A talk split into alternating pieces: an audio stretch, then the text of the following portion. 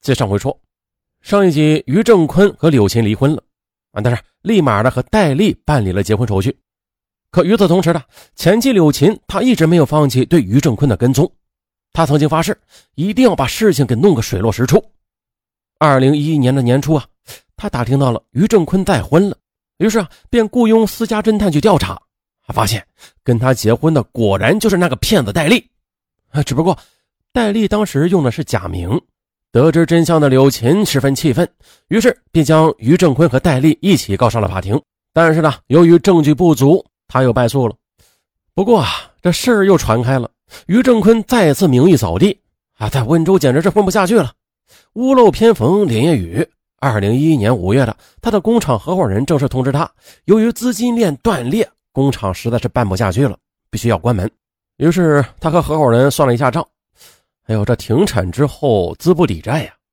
而此时，随着大量像他这样靠借贷经营的中小企业也都相继的倒闭了，同时呢，很多担保公司也都陷入瘫痪状态。哎，有人问了，咋就这么巧啊？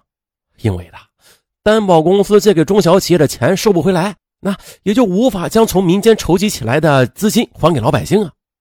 而于正坤作为借贷和办工厂的双面人，哎呦，两边都是损失惨重。二零一一年六月，被债主追得团团转的他，又躲到了深圳。这时候他想啊，让戴丽取出那一百万元，拿到澳门赌场去碰碰运气。戴丽不肯，于正辉发火了，给了他一巴掌，然后执意的取走了那笔钱，去了澳门赌博去了。可然的，几天之后，他就把钱输得精光，灰头土脸的就回来了。戴丽心灰意冷，两人大吵了一架。于正坤扬起手，又打了他。从那以后，戴丽经常受到于正坤的家庭暴力。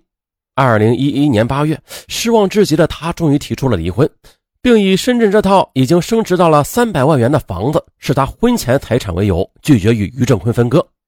于正坤他岂肯吃这个哑巴亏啊？于是便和戴丽争执，是打斗了一次又一次，彻底闹翻了。可谁曾想，九月十一日，他刚好在深圳街头被前来跟踪讨说法的前妻柳琴给逮住了。焦头烂额的他便对柳琴说出了一切，并且请求柳琴和他一起追回戴丽的那套房子。可当他们一块去法院起诉时，因为缺乏有力的证据证明戴丽的房子是他们以前婚姻关系存续期间的共同财产，所以一审法院驳回了诉讼请求。这时候呢，前妻柳琴又想起诉戴丽诈骗，可是因为证据全部被销毁了，他毫无胜算。而且作为同犯嘛，这于正坤也不愿为他作证。难道就这样放过戴丽了吗？于正坤和柳琴都不甘心呐。九月十六日，他们又来到戴丽家中，于正坤进去和他谈判，柳琴呢，因为被戴丽拒之门外，在楼下等候。可谁曾想，于正坤和戴丽在家中没说几句话呢，就争吵起来。争执中，于正坤恶狠狠地吼道：“想搞我的钱，我整死你！”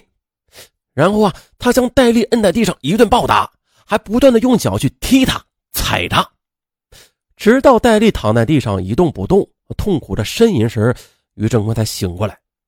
哎呦，他后怕不已的拨打了幺二零电话。戴丽很快的被送到了龙华人民医院，经鉴定，他的眼睛、脸部和头部严重受伤，还有一根肋骨骨折。啊，不过幸好的没有出人命。二零一一年十月八日，戴丽伤愈出院之后，回到温州向法院起诉离婚。但是由于于正坤的很多借贷账务错综复杂，属于他们婚姻存续期间的财产纠纷，因此一时之间还离不了。而且呢，他可能还需要卖掉房子替于正坤偿还债务。而前妻柳琴目睹这一切之后，也就决定了放弃追回那四百多万元。因为他不想因为这些恩怨而像前夫那样失去平静而富足的生活，啊，他的这个做法是对的。在当年呢，在温州乃至全国，有很多老百姓，还有很多家庭正在经受着民间借贷危机的伤害，而于正坤和戴丽的悲剧可谓是一个缩影。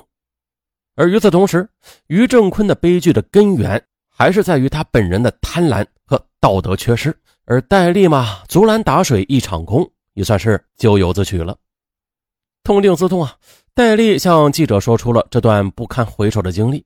他感慨道：“啊，我现在终于明白了，所谓的财富，很多时候其实只是一个数字而已。这数字越大，就意味着欲望越大，危险性也会越来越高。这也是啊，我在民间借贷行业工作了多年的深刻体会。而现在，我只想向过去做一个彻底的告别，从此踏踏实实的过日子。可能有许多听友还不知道，在前些年呢，这民间借贷现象在全国是越来越普遍，温州只是火爆市场之一。在江浙、福建、广东等沿海地区啊，这民间借贷也是十分盛行。根据资料显示的，东莞民间借贷的规模接近当地银行的四分之三，哇，四分之三呢，这规模可是够大的。可是，民间借贷在表面上虽然不违法，但是却不十分规范，行业漏洞百出。比如啊，监管的主体还有监管内容啊，借贷主体是如何规范呢？借贷的最高额和利率水平等等，一直都没有明确，而且呢。很多从业机构和人员善于钻法律法规的空子，因此风险是特别大的。很多老百姓啊，将钱交给中间人或者担保公司之后，都搞不清楚自己的钱到底是借给谁了，做什么用了。事实上，许多担保公司都在拆东墙补西墙而已。一旦出现大批贷款者的资金断裂，甚至卷款潜逃的话，那借贷就只能是落得个血本无归的结局。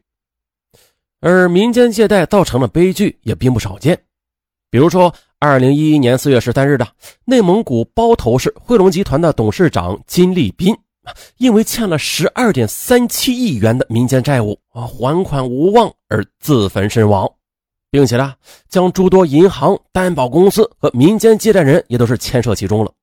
比如呢，债主之一五十四岁的于成飞，闻讯之后心脏病发，于四月十六日凌晨去世。还有，二零一一年九月十三日，不到二十万人的福建省安溪县也出现了民间借贷崩盘事件，村主任欠债三亿元出逃。此前，该村主任经营一家担保公司，以远高于市场的利率吸储，再以更高的贷款利率放贷赚取利差。